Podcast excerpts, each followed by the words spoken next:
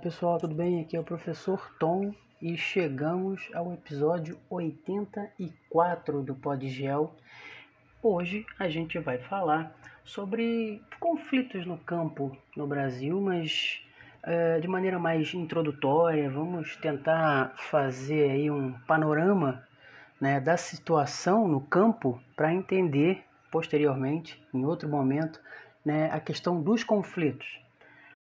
Mas antes, vou pedir para vocês, como sempre faço, né, que vocês né, sigam aí o Podgel nas redes, lá no Instagram, lá no Podgel, underline professor Tom com N, lá no Facebook, na página do Podgel Professor Tom Mascarenhas, lá no Twitter, no arroba Podgel Podcast e nos agregadores. Se você seguir o Podgel em qualquer um dos agregadores, já está valendo, você já vai receber a notificação, ou no Spotify, é, no Pocket Cast, agora também a gente já está, uh, ah, no Podcast Addict, no, é, no Anchor, que é onde a gente é, hospeda efetivamente o nosso podcast. Então, segue a gente, dá essa moral, faz com que a gente tenha cada vez mais pessoas aí, né? E você também ajuda né, compartilhando aí os temas, compartilhando os episódios.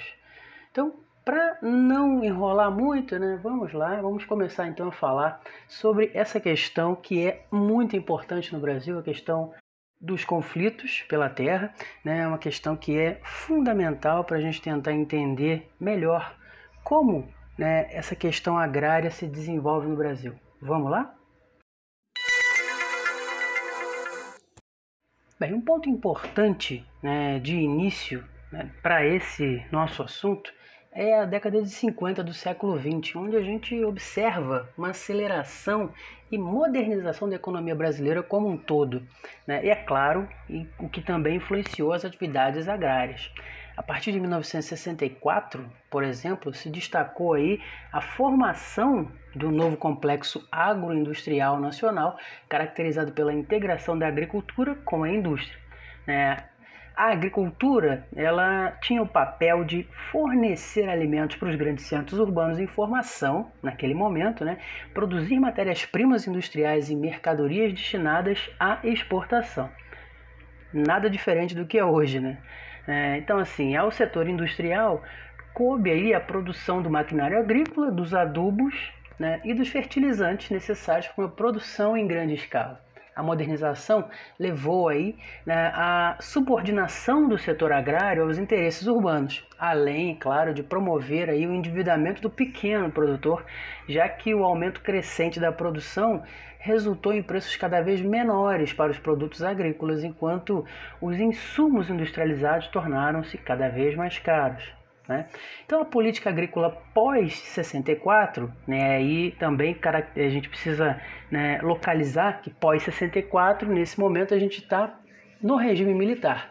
Né? Isso é, essa política agrícola privilegia a grande produção, beneficiada por muitos subsídios, né, como financiamentos facilitados, juros especiais para os produtos de exportação ou de interesse governamental também, e as facilidades para aquisição de terras em regiões de fronteira, como a nossa Amazônia.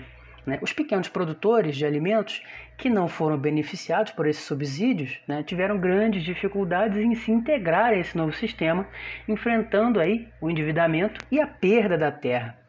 Como principais consequências negativas dessa modernização do espaço agrário, a gente pode destacar quatro. Né? O êxodo rural, né? já que a população brasileira passou de 50% em 64 para menos de 20% na última década. Também podemos falar do agravamento da concentração fundiária por conta da expansão da grande produção empresarial. E outra é, consequência negativa também é o benefício governamental dos setores exportadores e produtores de matérias-primas. E para fechar, né, a questão do declínio da produção de alimentos na década de 80, que resultou aí no aumento do custo de vida. Né? É importante a gente também é, lembrar que esse declínio foi revertido nos anos 90, quando a grande produção empresarial também assumiu o abastecimento do mercado interno. Né? O Brasil ele ainda tem terras para incorporar ao sistema produtivo agrário. Né? O limite entre o que já está e o que será ocupado se denomina aí fronteira agrícola. Com um intenso processo de ocupação e modernização agrícola ocorrido no centro-sul do Brasil, a fronteira agrícola acabou se deslocando para onde? Para a nossa Amazônia e para o extremo norte do centro-oeste do país. Né? O que ocorre é que essa área de fronteira passou também a ser ocupada e por mais que os resultados econômicos dessa ocupação não tenham sido significativos, né, seus efeitos sobre a estrutura agrária continuam sendo muito conflituosos. Por quê? Né? Porque o movimento tradicional dos camponeses de ir incorporando novas terras na zona de fronteira passou a ser dificultado. E assim, o fato é que a política de ocupação da Amazônia, que foi implementada a partir dos anos 70 pela União, né, atraiu aí por meio de incentivos fiscais grandes proprietários, bancos e empresas multinacionais para desenvolver projetos agropecuários na fronteira agrícola. O fracasso dessas iniciativas acabou deixando marcas, né, e a mais profunda dessas marcas foi a mudança do conteúdo do território, né? Como isso? Antes, é, eram terras passíveis de serem incorporadas por camponeses, mas agora são terras com proprietário, na sua maioria de origem urbana. Mesmo assim, os camponeses se instalam por não ter muitas alternativas, e essa é a principal fonte de conflitos. De um lado, a gente tem a modernização do campo brasileiro, que elevou os níveis de produção e de produtividade das atividades agropecuárias. Do outro lado, a acelerada e brutal desruralização não levou em conta o destino dos que viviam na estrutura fundiária de um mundo tradicional. E isso potencializou conflitos sociais no campo e não proporcionou um meio de vida a grandes parcelas da população. Desde o princípio, né, a agricultura brasileira ela esteve aí voltada né, para a ocupação do território em grandes empreendimentos dedicados a produtos de exportação. Ah, como isso? Capitanias hereditárias, século XVI. Né? E inicialmente aí dependente do trabalho escravo, né? capitanias hereditárias. Né? E até hoje isso permanece, não com o trabalho escravo, pelo menos não de maneira é, oficial, mas a gente já viu várias vezes aí é, denúncias de trabalho escravos em fazenda, né? Isso a gente vê isso constantemente, infelizmente a gente vê constantemente. Mas o fato é que até hoje né, a agricultura brasileira tem esse papel que é fundamental na geração de divisas para o nosso país. Se você quiser saber um pouquinho mais sobre isso também, a gente falou sobre a questão do agronegócio no episódio 65. Dá um pulo lá, ouve e volta para cá depois. Mas assim, então, a agricultura, né, desde o período colonial até a década de 1950, ela foi o nosso principal elo com outros países. Historicamente, as tendências da economia brasileira oscilaram aí de acordo com os ciclos da agricultura mundial e assim, né, por conta disso, a gente passou desde o cultivo da cana-de-açúcar no século XVI até os ciclos do cacau, da borracha e do café no início do século XX período colonial, inclusive, ele foi decisivo para a gente consolidar a organização espacial e as políticas agrárias no nosso país. Né? Sendo que o Brasil não contava com as fábricas né, nesse momento, o que passou a acontecer somente de maneira expressiva no século XX, por volta da década de 30. Então, assim, quase toda a economia era baseada na nossa agropecuária. Por conta disso, as terras eram muito disputadas e claro, né, quem tinha mais influência política ou conseguisse pagar pequenos exércitos, né, jagunços pistoleiros e aí quem mais estivesse ali sendo bem pago, né, e aceitando esse pagamento, né, para tomar e defender as terras, conseguia obter grandes extensões, verdadeiros latifúndios que existem até hoje. Lá na colonização, a estrutura econômica né, se organizou em seis marias, que foram lotes doados por donatários, governadores ou pela coroa, a quem possuía recursos com exigência de torná-los produtivos. Assim se formaram grandes propriedades rurais, concentrando terras nas mãos de poucos. Né? Então a gente observa que a concentração fundiária no Brasil é histórica. Né? Entre o no Império, no período do Império, entre 1822 e 1889, os latifundiários, e aí é importante né, esclareceu uma expressão que grande latifundiário é uma redundância. Latifundiário já é dono de grandes extensões de terras. Né? Então, esses latifundiários, que eram articuladores da independência, inclusive, foram a elite dominante do país no Império. Né? Com isso aí, a Lei de Terras, que de 1850 foi assinada com o objetivo de efetivamente consagrar aí as propriedades rurais já registradas, estabelecendo é, que o meio de obter terras devolutas seria somente a compra, não mais a doação. Então, a partir daí começa o comércio de terras efetivo no Brasil. Então, por conta disso, por conta da lei de terras, foi dificultado aí o acesso a, de, dos imigrantes brasileiros pobres e ex-escravos à propriedade. Porque quem é que podia comprar as terras? Quem já tinha dinheiro, né? Então, nos centros urbanos, os proprietários de grandes extensões de terra dividiram essas terras e venderam essas terras com lotes, né, em forma de lotes, né, porque o metro quadrado ele passou a valer bastante. Né? Isso explica também por que, que não há mais nenhuma grande fazenda no centro de São Paulo ou no centro do Rio de Janeiro. Né? Fora desses centros, né, principalmente nas regiões norte, nordeste e centro-oeste do Brasil, ainda existem verdadeiros latifúndios nas mãos de um único dono ou de uma só família, que constituem importantes oligarquias, inclusive. Né? Essas grandes extensões de terra geralmente produzem um só tipo de cultura, que é o que a gente chama de monocultura, né? como a soja, o café, ou a laranja, ou o milho, né? e claro, recebem subsídios do governo né, com o objetivo de estimular as exportações. Enquanto isso, os pequenos proprietários de terra geralmente trabalham com a policultura, ou seja, plantando e colhendo vários tipos de safras diferentes. Para esses, a ajuda governamental é mais difícil, pois geralmente não trabalham com produtos para exportação, não estimulando a entrada de divisas no país. Mas os pequenos e médios produtores são fundamentais porque são eles que abastecem basicamente o mercado interno. Bem, falando um pouquinho sobre a questão da reforma agrária, a gente pode falar né, que o Brasil é um país onde a concentração de terras leva grande parcela da população a enfrentar a pobreza, que o coloca entre os países aí mais injustos né, do mundo, se a gente considera a distribuição de renda na atualidade. A redemocratização política brasileira nos anos 80 coincidiu aí com o aumento dos conflitos fundiários e da violência no campo colocando novamente a questão da reforma agrária para a sociedade brasileira e levando o problema para a Assembleia Nacional Constituinte, que foi a que definiu os novos princípios né, da Constituição e também para tentar solucionar a questão fundiária. Foi nessa época que surgiu o MST, o Movimento Nacional dos Trabalhadores Rurais Sem Terra, que se utiliza da estratégia de ocupação e criação de assentamentos em áreas teoricamente improdutivas para forçar as autoridades governamentais a promover as desapropriações previstas no Estatuto da Terra, na legislação de 1964 e na Lei Agrária de 1993. O MST eles, eles começa em 1978 lá no Sul né, e ele se torna nacional a partir de 1984 e desde então ele tem contado com o apoio de setores da Igreja Católica, como a Comissão Pastoral da Terra e comunidades eclesiásticas de base. Né? Também partidos políticos, sindicatos, ONGs, né? organizações não governamentais, tanto nacionais quanto estrangeiras.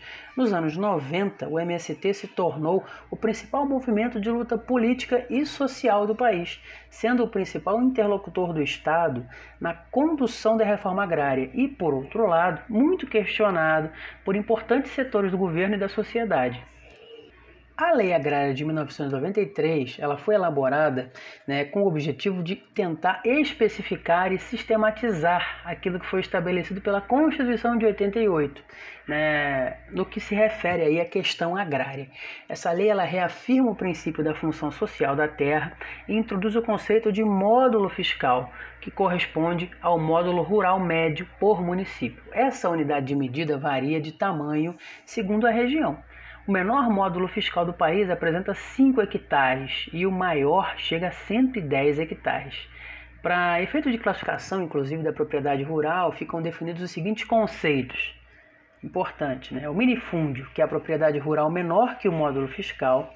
A pequena propriedade, que é a propriedade que está localizada ali entre 1 e 4 módulos fiscais, a média propriedade, que é a área entre 4 e 15 módulos fiscais, e a grande propriedade, o latifúndio, que é a área superior a 15 módulos fiscais. É, e apesar desse avanço recente no processo da reforma agrária, a maior parcela das famílias assentadas ainda compõe o um grupo da população mais pobre do país. Nesses assentamentos, é desenvolvida uma agricultura de baixa produtividade, carente de recursos técnicos e financeiros, né, o que assim né, denuncia também aí a inadequação da política agrícola e as dificuldades do pequeno produtor em participar do grande mercado da produção agrícola, que é muito competitivo. E aí eu falo de novo para vocês, quem puder, né, quem quiser, volta lá no episódio 65 que vocês vão entender um pouco mais essa questão do agronegócio. Né? Por que, que o agronegócio ele é tão é, ajudado pelo governo? É importante, né? é, um setor, é, um, é um ramo muito importante né, da economia brasileira e a grande problemática é que os, os outros que produzem, os pequenos e médios produtores, não têm né, a ajuda que os grandes produtores têm. Assim, um dos grandes problemas da reforma agrária, por conta dessa lógica do agronegócio, é tornar os assentamentos economicamente viáveis, melhorando as condições de vida no campo. A agricultura cada vez mais mecanizada, ela exige grandes investimentos tecnológicos para garantir níveis altos de produtividade. No Brasil, as culturas voltadas para a exportação né, como laranja, soja, cana-de-açúcar, milho, arroz, né, têm apresentado um crescimento, né, enquanto as que são tradicionalmente produzidas para o mercado interno estão estagnadas ou em queda. E essas transformações elas têm forte impacto aí sobre as pequenas propriedades rivais e dificultam o desenvolvimento dos assentamentos, onde a produção tende a permanecer no nível da subsistência. Entre os fatores que contribuem para o sucesso de um assentamento estão a proximidade de um centro urbano e a existência de estradas para escoar a produção. Por conta disso, as regiões que apresentam maior índice de abandono dos assentamentos são o norte e centro-oeste, onde há menos infraestruturas e dificuldade de acesso às estradas. Não tinha como não falar das terras indígenas, né, quando a gente trabalha essa questão do campo brasileiro.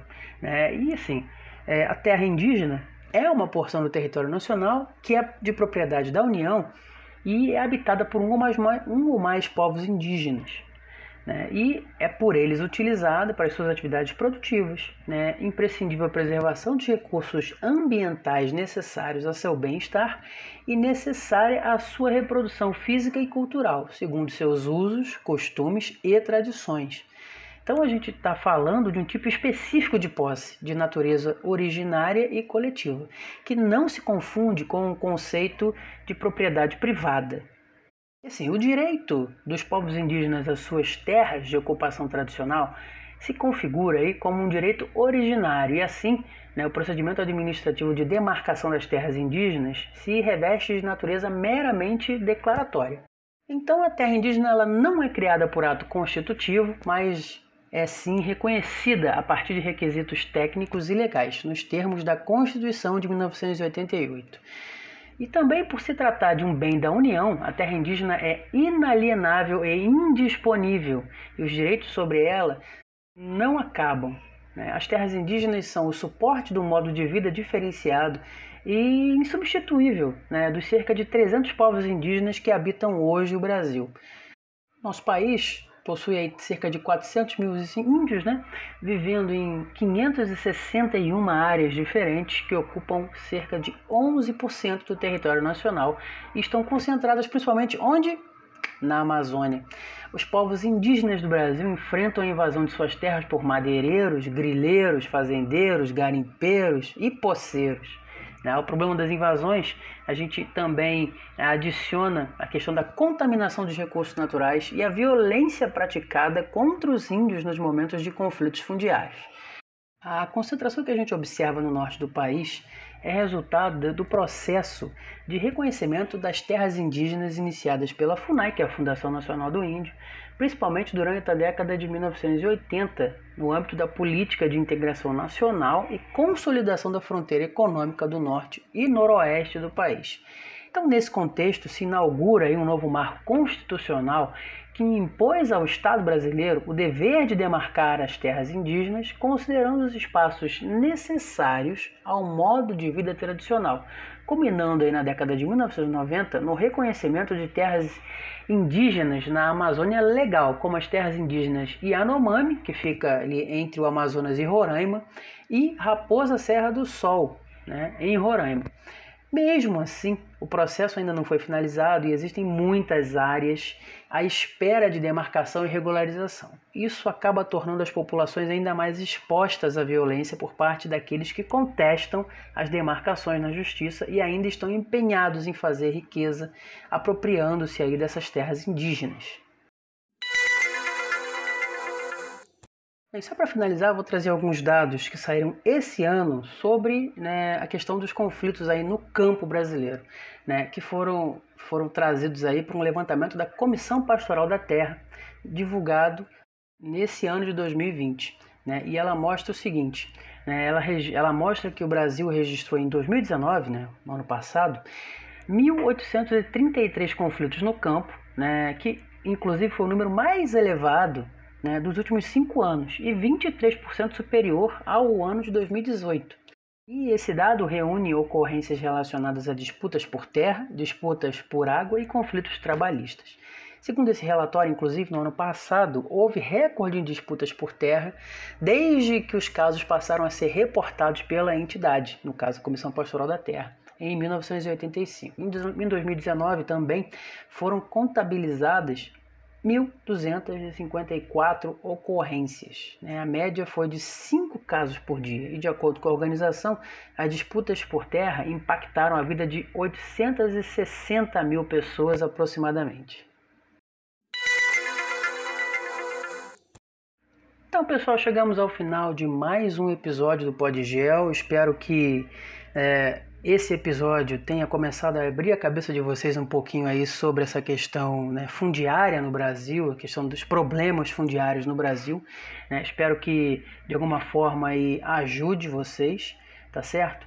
É, peço aí também agora que quem puder, quem está chegando aí pela primeira vez, né, siga aí as redes do Podgel. Né? Eu gostaria muito de começar uma campanha para a gente chegar aí a mil pessoas né? Tanto lá no Instagram quanto lá no Facebook. Lá no Facebook tem 623 pessoas que seguem a página do Face, né, que é a página do Podgel Professor Tom Mascarenhas.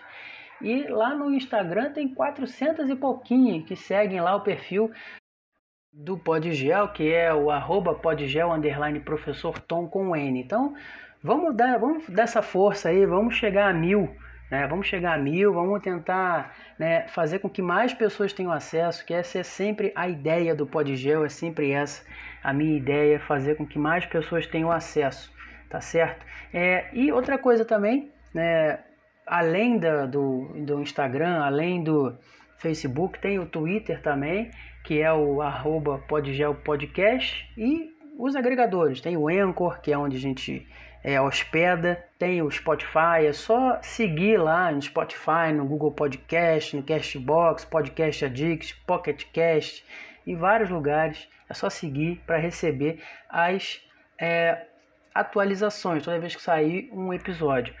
Outra coisa importante também aqui no final é que peço aí mais uma vez que quem puder, né, apoie o Podgel, né, a gente está tentando aí fazer com que esses, esse apoio que vier, né, seja um apoio que vai ser revertido para o nosso podcast, para fazer mais coisas. E quem puder, quem tiver interesse, né, é só clicar no link que eu disponibilizo na descrição do episódio, né, o apoia-se barra podgel. Então assim, quem puder, quem quiser, entra lá, vê as recompensas, porque tem recompensa, tá? Você apoia o Podgel e o Podgel apoia você de alguma forma também. Tá certo, pessoal? Então é isso, né? Quem puder, quem quiser, é só entrar lá no apoia-se barra podgel. Quem não puder, quem não quiser, não tem problema nenhum. Continua seguindo a gente aqui. Eu quero ver se eu consigo chegar no episódio 100 até o fim desse ano de 2020. Né? Estamos já no 84. Continua aceitando uh, sugestões de temas tá certo? E seguimos, seguimos, porque é, a estrada é longa. Mas hoje a gente vai ficando por aqui. Um abraço aí para todos e até o próximo episódio.